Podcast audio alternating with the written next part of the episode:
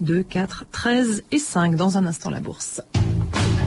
La bourse avec Lexmark, fournisseur de services et de solutions d'impression pour l'entreprise. Ça baisse à la bourse de Paris, Antoine Verlin. Eh ça baisse beaucoup même, je Eh crois. bien oui, Claire, effectivement, le manque de visibilité sur la conjoncture américaine pèse une nouvelle fois sur les marchés actions et la place parisienne n'est pas épargnée. Le CAC 40 accuse actuellement un repli de 1,56% à 4854 points dans un volume d'affaires de 3,7 milliards d'euros négociés. En attendant la publication dans l'après-midi des commandes de biens durables et des ventes de logements neufs enregistrées en avril aux États-Unis, l'euro reste ferme. Il se négocie entre banques à 1,2850. Concernant les marchés de l'or, à Londres, au premier fixing, se grappille 75 cents à soi- à 667,50 et à Paris, au cours de T6 Pair Or, le lingot est à 16 300, le Napoléon à 95,10. Je vous rappelle le CAC 40, moins 1,61% maintenant à 4852 points. C'est Antoine Verlin, la Bourse de Paris pour France Inter. Retrouvez toute l'actualité boursière, des informations sur les valeurs, les marchés et les sociétés, ou bien consultez votre sélection par téléphone sur le 3230, 34 centimes d'euros la minute. 3230, France Inter au bout du fil. 14h03 sur France Inter, c'est l'heure de 2000 ans d'histoire. Patrice Gélinet, bonjour. Bonjour Claire et bonjour à tous. Aujourd'hui, la pandémie la plus meurtrière de l'histoire, la peste.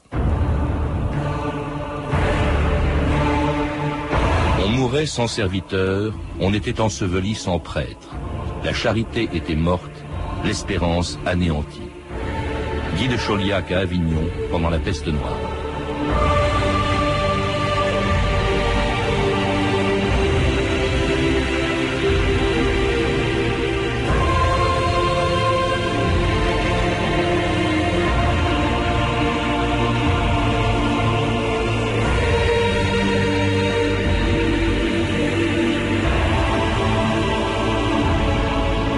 2000 ans d'histoire.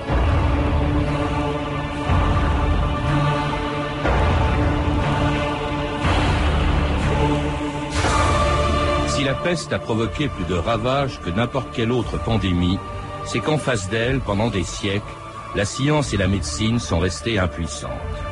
Jusqu'à ce qu'en 1894, Alexandre Yersin découvre le bacille de la peste et que quatre ans plus tard, à Karachi, un autre médecin français, Paul-Louis Simon, met en évidence la responsabilité de la puce dans la transmission de la maladie. Ce jour-là, écrivait-il, j'éprouvais une émotion inexprimable à la pensée que je venais de violer un secret qui angoissait l'humanité depuis l'apparition de la peste dans le monde. Jamais en effet aucune pandémie n'a autant terrorisé les hommes. Ni le choléra, ni le typhus, ni la grippe, ni la variole, ni même le sida aujourd'hui. Et il suffit d'un cas de peste pour réveiller encore une peur qu'on croyait disparue depuis le Moyen Âge. Paris Inter, Jacqueline Baudrier, le 3 août 1962. À 12h30, nous vous avons parlé d'une mort mystérieuse, d'une mort étrange, celle d'un savant spécialiste anglais de la guerre bactériologique qui est mort subitement. Une enquête était menée, la famille du savant est en quarantaine. Je vais donc appeler notre correspondant à Londres, Jacques Dauphin, pour lui demander s'il a pu apprendre quelque chose de nouveau à ce sujet. Un communiqué du ministère de la Guerre a jeté cet après-midi la consternation dans l'opinion britannique. Ce communiqué le voici. Monsieur Jeffrey Bacon, savant employé au Centre de recherche microbiologique de Porton, décédé mercredi, est mort de la pastorella pestis, ou peste pulmonaire. Cela nous ramène en plein Moyen Âge, car on craint une épidémie qui pourrait très rapidement s'étendre. Brigitte Copin, bonjour. Bonjour. Vous êtes historienne, spécialiste du Moyen Âge et auteur d'un livre passionnant sur la peste qui vient d'être édité chez Gallimard Découverte, donc qui peut être lu à partir de 8 ans, mais qu'un adulte peut lire comme moi avec beaucoup d'intérêt. Alors quand on parle de la peste, on en parle toujours au passé, euh, on vient de l'entendre, elle existe encore aujourd'hui, euh, parce que au fond, si elle fait beaucoup moins de victimes, la peste n'est pas morte. Non, la peste, euh, d'après ce que disent les médecins, ne disparaîtra pas de la surface de la Terre. Elle est inéradicable, comme ils disent. Euh, c'est une maladie endémique euh, des rongeurs de l'Asie, euh, qui donc euh, est- reste cantonnée là-bas dans l'état actuel des choses, mais euh, qui pourrait très bien renaître et prendre une extrême extension et importance, puisque nous n'avons que très peu de moyens de la combattre. Le vaccin qui existe étant très peu efficace, euh, il n'y aurait donc que les antibiotiques. Il y a donc très peu de prévention possible de, de cette maladie. Contre une maladie qui fait peur depuis des siècles, dont on parle depuis des siècles, on en parlait déjà dans l'Antiquité, euh, Brigitte Copin, même très longtemps. On dit que Périclès, par exemple, euh, était mort à Athènes euh, il y a 2400 ans, était mort de la peste. Mais je crois que le mot peste, oui. Alors, effectivement, le mot peste vient du latin pestis, qui signifie fléau. Il faut faire une différence entre Yersinia pestis, qui est la peste bubonique ou pulmonaire dont nous allons parler juste après, et ce mot peste, qui est plus général, qui englobe évidemment des maladies, le diagnostic des médecins étant évidemment plus fragile, euh, moins, moins scientifique, il est, il est difficile de savoir si ces pestes de l'Antiquité sont vraiment la peste telle que nous la pensons aujourd'hui. À l'époque, c'était un mot générique qui recouvrait le choléra, la, variole, etc. Mhm. Et nous n'avons pas d'exemple précis mentionnant, par exemple, les bubons qui vont caractériser la peste que nous abordons maintenant. Alors justement, la première peste avérée, celle-là, vous en parlez euh, dans un chapitre de ce livre, c'est la peste de Justinien qui apparaît en 511, il y a 1500 ans, à Constantinople et qui venait euh, dans un port et qui venait par les ports. Ça, c'est la première peste qu'on reconnaisse vraiment dans l'histoire, telle que la peste bubonique. Qui est avérée comme peste. Nous avons des témoins de, euh, très précis qui parlent euh, de, de bubons et on peut être sûr donc il s'agit bien de, de cette maladie-là. Alors la peste arrive par les ports, effectivement. Là, cette peste, cette peste arrive par le Nil et la Méditerranée. Elle va détruire tout le monde méditerranéen et elle, elle suit la route des navires puisqu'en fait, elle suit le trajet des hommes, le trajet du commerce. En, ces en ces siècles lointains, le commerce était bien évidemment surtout un commerce maritime, et donc euh, elle arrive par le littoral. Et Procope de Césarée, qui est l'historien de Justinien, dit tout à fait clairement qu'elle est arrivée par le littoral et qu'elle a pénétré dans l'intérieur des terres par les fleuves. Et ça va durer longtemps, hein, dans tout, tout, le long des côtes méditerranéennes, jusqu'en 590. Euh, on dit, il y a une légende qui dit que c'est l'archange Saint Michel qui l'aurait chassé. Alors à Rome, oui, c'est une jolie légende puisqu'un des, hum, édifices de Rome en porte encore la trace. le, pape de l'époque aurait euh, organisé une très grande procession euh, pour essayer de sauver la ville et l'ange Saint-Michel serait apparu et aurait tendu son épée pour faire disparaître le fléau. À cet endroit-là, bien sûr, on aurait construit au-dessus du mausolée d'Adrien la statue du, de l'archange et il s'agit bientôt, bien sûr maintenant, du château Saint-Ange. Ah oui. Alors cette peste, elle va se manifester encore à plusieurs reprises jusqu'en 767 euh, et puis alors là elle disparaît sans qu'on sache pourquoi, elle va disparaître pendant six siècles, je crois. Oui, il y a eu douze poussées entre celle de 541 que nous évoquions juste à, juste à présent et, et la dernière du haut Moyen Âge, et les historiens ni les médecins ne savent ce qui s'est passé pour qu'elle disparaisse.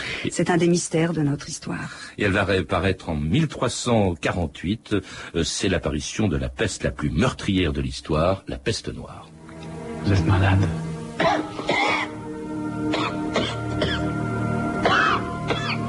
apporter une civière et qu'on l'emmène à l'église. Vous voulez me soigner avec les autres? Qu'on le déshabille et qu'on brûle ses vêtements. La peste La peste La peste C'est la peste Oh Dieu, je vais mourir. Vous avez dû infecter beaucoup de monde.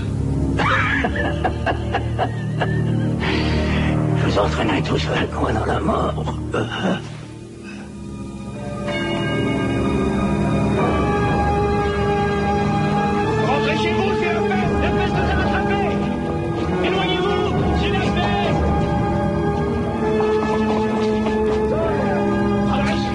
Peste la plus meurtrière de, l'histoire qui apparaît au XIVe siècle. Vous, dites même qu'elle était tellement terrifiante, c'est ce que vous décrivez, qu'on on considérait que c'était quasiment la fin du monde. Oui, on peut dire qu'il n'y avait plus assez de vivants pour enterrer les morts. Je trouve que cette phrase est assez euh, forte en elle-même. Alors les, les historiens parlent de 25 millions de morts, d'autres de 40 millions de morts pour une population européenne de 80 millions d'habitants un habitant sur trois ou sur deux selon les estimations. C'est l'équivalent d'une guerre nucléaire oui, aujourd'hui, parce que euh, tenu des proportions de la population européenne à l'époque, c'est épouvantable. Je, je comprends très bien qu'ils aient vraiment pensé à la fin du monde. Donc effectivement, ça a entraîné une désorganisation totale euh, de tout, une désertification des villages, euh, la mort de familles entières, euh, la, la disparition de cer- certaines couches de la société et euh, la vie de la société européenne en a été changée à jamais. Et une peste qui frappe l'Europe, mais qui vient, une fois de plus, d'Asie, Brigitte Copin. Alors celle-ci vient d'Asie, elle arrive euh, vers en Europe par la mer, toujours par les bateaux, puisque comme avant ils sont les, les vecteurs euh, le chemin des humains, et euh, elle vient de, de Mandchourie, de, de- l'Asie lointaine. Elle aurait atteint euh, les rives de la mer Noire par euh, l'intermédiaire des troupes mongoles descendant vers Kaffa, qui est Fédocia aujourd'hui, qui était une En ville, Crimée. voilà, qui était tenue par les Génois, les Génois ayant euh, des comptoirs euh, vers le, la Méditerranée orientale. Et ces troupes mongoles attaquant les murailles de la ville étaient elles-mêmes déjà attaquées par la peste. Et dans les catapultes des, des- des- des assiégeants, eh bien, au lieu de mettre des pierres, ils ont mis les cadavres de leurs pestiférés. Pour contaminer les Génois, c'était la guerre bactériologique. C'est la première euh, guerre bactériologique de notre histoire. Alors, on n'est pas tout à fait sûr euh, de la véracité, de la vé- véracité historique de cet euh, événement, mais les Génois étaient vraiment là et la peste est arrivée par leur bateau.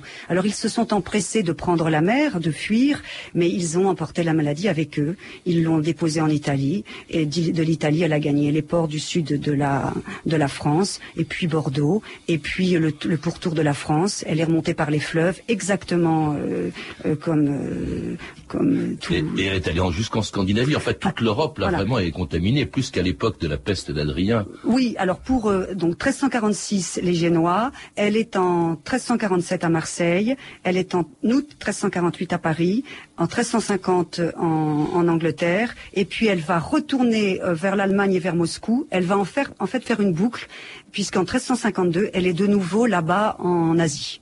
Alors pourquoi on l'a appelée la peste noire? Là, on n'a pas évoqué encore, vous le faites dans votre livre, Brigitte Copin, les symptômes. C'est c'est de- des symptômes que vient euh, justement le nom de peste noire. Alors, euh, il y a un petit débat sur le mot peste noire, parce qu'en fait, le mot ne serait apparu qu'au XIXe siècle, et ce sont, d'après ce que j'ai pu lire, les, romantistes, romantiques allemands qui ont, qui ont employé ce mot-là. Les gens du Moyen Âge, ils disaient la maladie des bosses à cause des bubons, euh, la maladie des aines à cause des bubons au, euh, au niveau Les bubons, c'est en fait des- ganglions. En fait, cette, infectés, cette oui. maladie euh, affecte la, la chaîne ganglionnaire. Ça, ça commence, vous le rappelez, justement par des petites taches noires autour de la piqûre euh, de puce qui aurait, Voilà, un petit- qui a infecté l'homme. Un, un petit Donc, charbon. oui, un petit charbon. oui. Et ce petit charbon reste à l'état de charbon. Et puis après, le, la chaîne ganglionnaire étant atteinte, les bubons se développent dans le cou, derrière les oreilles, aux aisselles et, et aux aines. Il y a effectivement sur certains malades des taches rougeâtres ou noires dues à des hémorragies internes. Donc le mot peste noire n'est pas non plus euh, euh, complètement euh, vraisemblable. Et puis alors il y a des fièvres, des vomissements, Oui. on meurt en 48 heures, Oui. c'est foudroyant. hein. Il y a une, une durée d'incubation, je crois, de 6 jours à peine.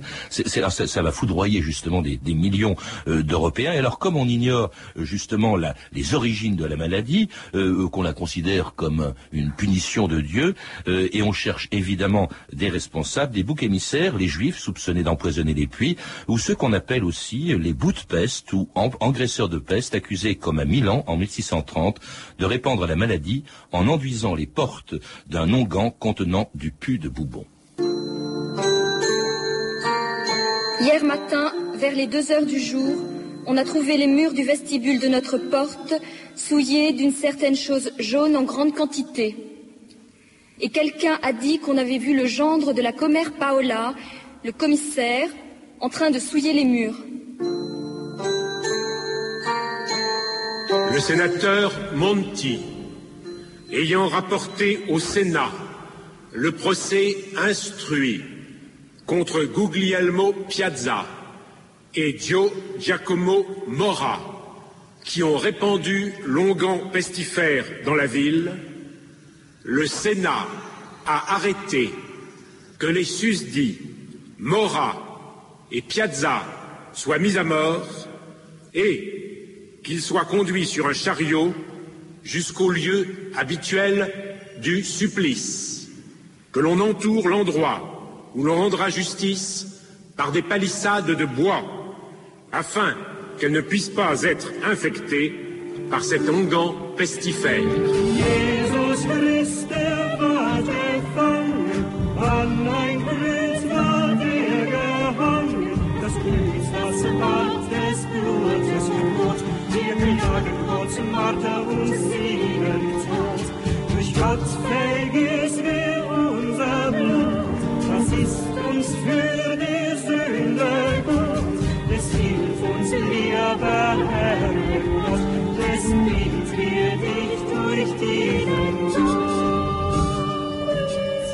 Vous entendez un chant du XIVe siècle, le siècle de la peste noire, un chant de pénitent interprété par l'ensemble Early Music Freiburg. Alors plus grave encore que la peste, euh, Brigitte Copin, il y a ses conséquences, et notamment ses conséquences sociales. D'abord le fait qu'on cherche, on l'a entendu, cette histoire est vraie, elle s'est passée à Milan, euh, des boucs émissaires. Il y a ce qu'on appelle les graisseurs. Justement. Alors les engraisseurs de peste ou les bouts de peste, euh, le mot est du XVIe siècle.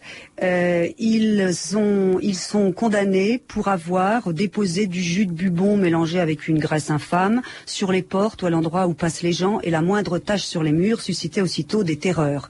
Ces deux innocents sont vraiment morts dans des conditions atroces. On leur a coupé la main, on les a roués de coups et, et on les a laissés agoniser pendant des heures. Autre bouc émissaire, alors là c'était traditionnel et là c'était évidemment les juifs que l'on accusait d'empoisonner les fontaines. Voilà.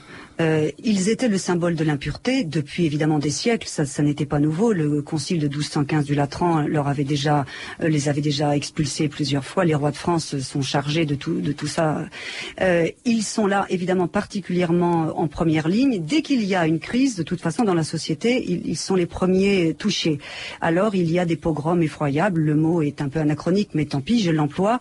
Et à Strasbourg, on en brûle 900 d'un seul coup en 1349 à, à, Carcassonne et, également, et, ils sont effectivement les, les, victimes de la peste. Et, tout le monde se méfie, tout le monde, la société se décompose en même temps que la peste euh, s'étend, c'est assez effarant. Euh, par exemple, on, marque des, de croix rouges, les maisons de pestiférés, euh, on s'en méfie, on pille aussi évidemment dès qu'ils sont morts ces maisons-là, mais les voleurs sont eux-mêmes euh, tués. Et alors, il y a aussi le fait qu'on est persuadé que c'est une malédiction divine, hein, d'où ces chants de flagellants, de gens qui se, qui se, qui se flagellent le dos pour justement mériter le, le pardon de, Dieu qui voudrait, euh, qui aurait répandu la peste parce qu'il n'était pas content des hommes.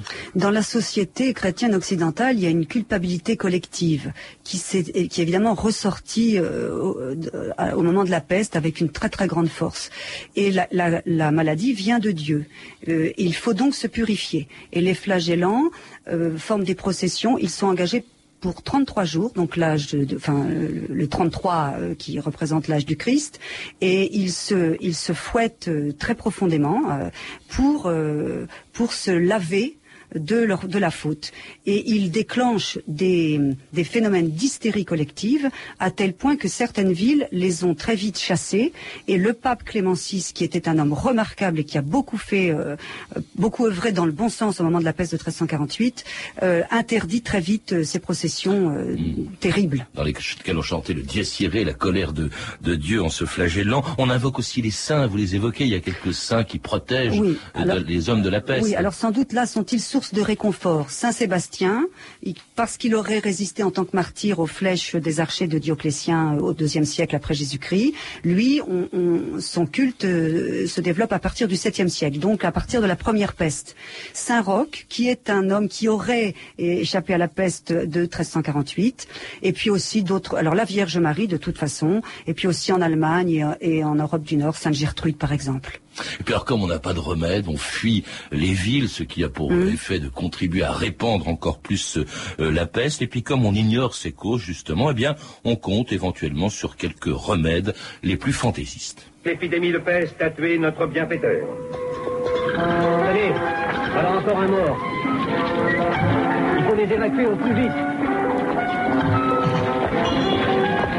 Sortez vos morts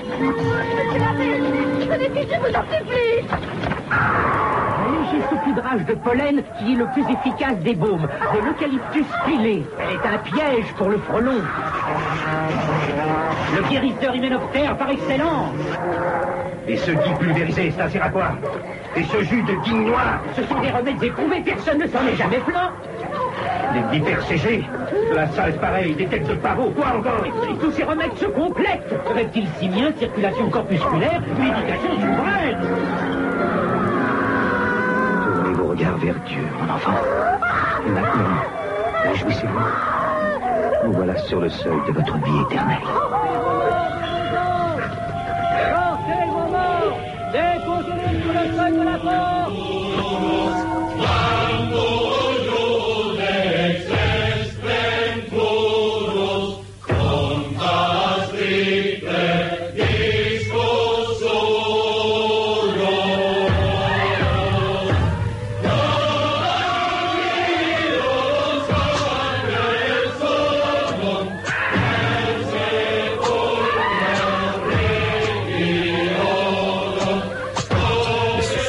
Flagellants chantant le dies irae, tandis que les charlatans proposent, on a entendu des remèdes les plus fantaisistes. Euh, on a trouvé beaucoup de plantes et de produits qui étaient susceptibles au Moyen Âge, disait-on, de sauver les gens de la peste. Non, soyons clairs, il n'y a aucun moyen de soigner la peste et les, les médecins honnêtes le savaient très bien.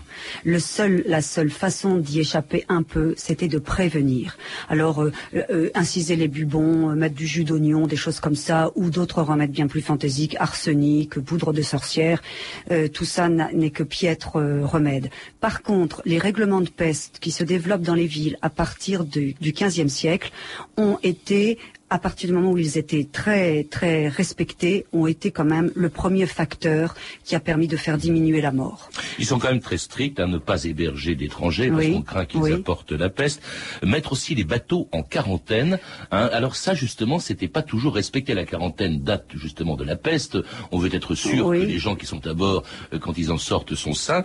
Et alors quand ce n'est pas respecté, ça donne une catastrophe. En 1720, Marseille est frappée par une peste effroyable parce que justement la quarantaine n'avait pas été respectée. Oui, et pour des histoires financières, parce que le bateau euh, qui est arrivé euh, en mai 1720 euh, le Grand Saint-Antoine, il avait une patente brute, ce qui veut dire qu'il avait un, un, un, certificat de mauvaise santé. Et le capitaine a donc joué absolument à la transparence. Mais les négociants de Marseille on, se sont opposés à la quarantaine et l'échevin lui-même, tout simplement parce que le bateau transportait des étoffes précieuses qui allaient être revendues à la foire de Beaucaire. Et donc c'est pour des raisons financières que, que la maladie a pu exploser et elle va effectivement dépasser largement Marseille. Hein, elle va atteindre le sud de, la Provence, de, la France.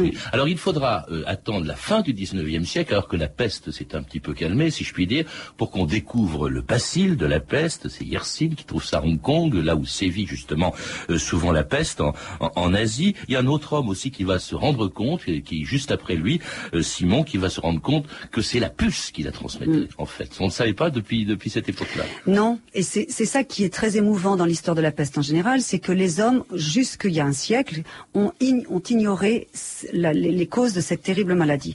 Alors, il faut attendre les travaux de Pasteur, puisque Yersin est un élève de Pasteur, et, euh, ses découvertes là-bas en, Asie, il, euh, il a l'idée de prélever les bubons, d'autopsier les, mourants, et, les morts, et de prendre euh, des bubons qu'il analyse au microscope, et là, il voit une quantité de bâtonnets, et il dit, là, je crois que j'y suis, j'ai trouvé euh, euh, le virus il mettra longtemps à comprendre que, euh, encore quelques années à comprendre que c'est le rat, que c'est une maladie du rat au départ. Et puis c'est Simon qui, remarquant des petites vésicules sur les, les, malades, finira par aussi ponctionner ces petites vésicules et se rendre compte que ce sont bien des piqûres de puce et que c'est la puce qui inocule le poison en fait. Et alors il y a un vaccin aussi inefficace, vous l'avez dit, mm. qui est créé en 1932 et qui n'empêche pas d'ailleurs la peste de se déclarer encore dans quelques pays, comme en Inde, France Inter, Denis Lemarié, le 29 septembre 1994.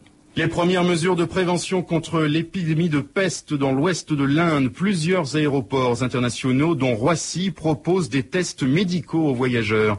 Le docteur Barguin, le chef du service médical d'urgence de l'aéroport de Roissy, est avec Christophe Ondelat. Est-ce qu'il y a un risque que la peste arrive en France par avion? Honnêtement, même s'il y avait une peste, un cas de peste qui arrive en France, il s'effacerait tout de suite, il s'éteindrait tout de suite pour la simple et unique raison, c'est que notre niveau euh, social de santé est très bon, notre niveau physiologique personnel est très bon, et puis les antibiotiques de la première génération, les cyclines, sont très efficaces sur euh, la peste pulmonaire. Et l'OMS, l'Organisation mondiale de la santé, écarte également tout risque de propagation générale de la peste. Alors nous voilà rassurés, Brigitte Copin, mais c'est pas le cas. On se rend compte des pays pauvres euh, qui euh, connaissent encore, on vient de l'entendre, c'était en 94, qui connaissent encore euh, la peste. C'est une maladie de pauvres. Ça l'a d'ailleurs toujours été hein, la plupart du temps. À partir du XVIIe siècle, oui, il y a vraiment un clivage social. C'est une maladie qui atteint le, la- les, les- les gens vivant en promiscuité et, et, et atteints par les parasites. Nous, avec la possibilité de tuer les puces et les rats, nous sommes à peu près euh, euh, à, à l'écart du danger, enfin complètement à l'écart du Et, et danger. puis il y a tout simplement les conditions d'hygiène. Ce qui répandait, ce qui favorisait l'extension de la peste au Moyen Âge, c'était que l'hygiène était déplorable. Euh, Oui, euh, les vêtements, euh, le- enfin les parasites, puisqu'en fait c'est la puce quand même. Hein. Donc euh, les vêtements euh, euh, chargés de, de parasites, puces et poux, les poux aussi sont les vecteurs de la peste. Nous sommes effectivement là maintenant à l'abri, euh, à l'abri de. Cela dit, on en a été conscient dès le Moyen Âge, où, il y a un curieux dessin dans, dans, dans votre livre.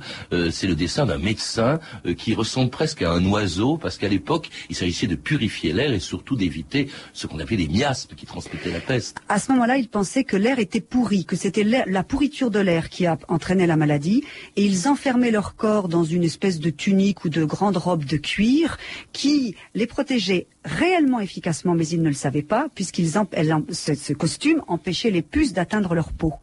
Et puis dans ce bec d'oiseau qui caractérise si bien les costumes du médecin de cette époque, ils, ils mettaient des, herbes odorantes qui, permettaient à l'air d'arriver à, le- à leur nez frais et donc nettoyer de la pourriture euh, qu'ils croyaient y voir. En tout cas, la peste euh, tue beaucoup moins aujourd'hui. Elle est, elle est pas morte, hein, elle existe encore. Est-ce qu'on peut dire qu'au fond, elle, elle nous enseigne quelque chose d'autre aussi D'ailleurs, à la fin de votre livre, il y a un petit chapitre sur les autres grandes pandémies, mais c'est qu'au fond, devant ce type de pandémie, et je pense évidemment au sida, je pense même à une pandémie qui, Dieu sait, dont on parle beaucoup, mais qui n'a pas fait beaucoup de victimes, la grippe aviaire, c'est toujours la même peur qu'on retrouve en fait, Brigitte. Oui, et, aujourd'hui où nous sommes un petit peu protégés de la maladie, et autrefois où les, nos ancêtres l'étaient beaucoup moins, la maladie qui, qui tombe sur nous reste une des peurs les plus effroyables de l'humanité.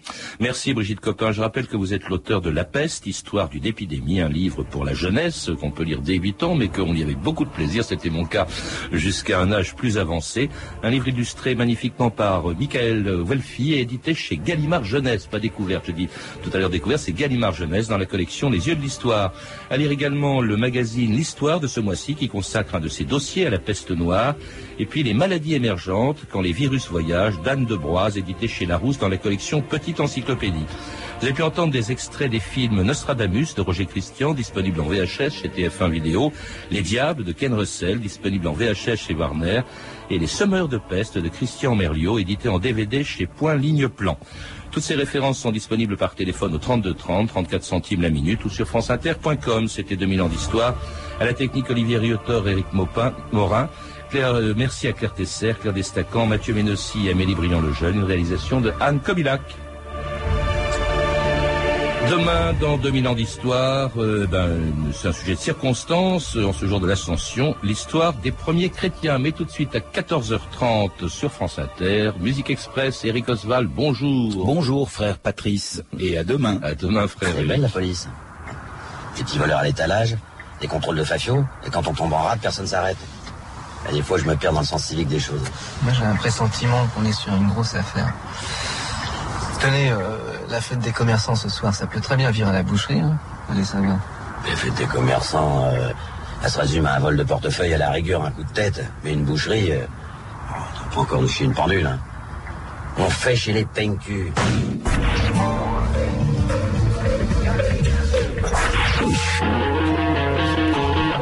Amis de la musique. Musique. Music. I need a pound of fat back Musique Express.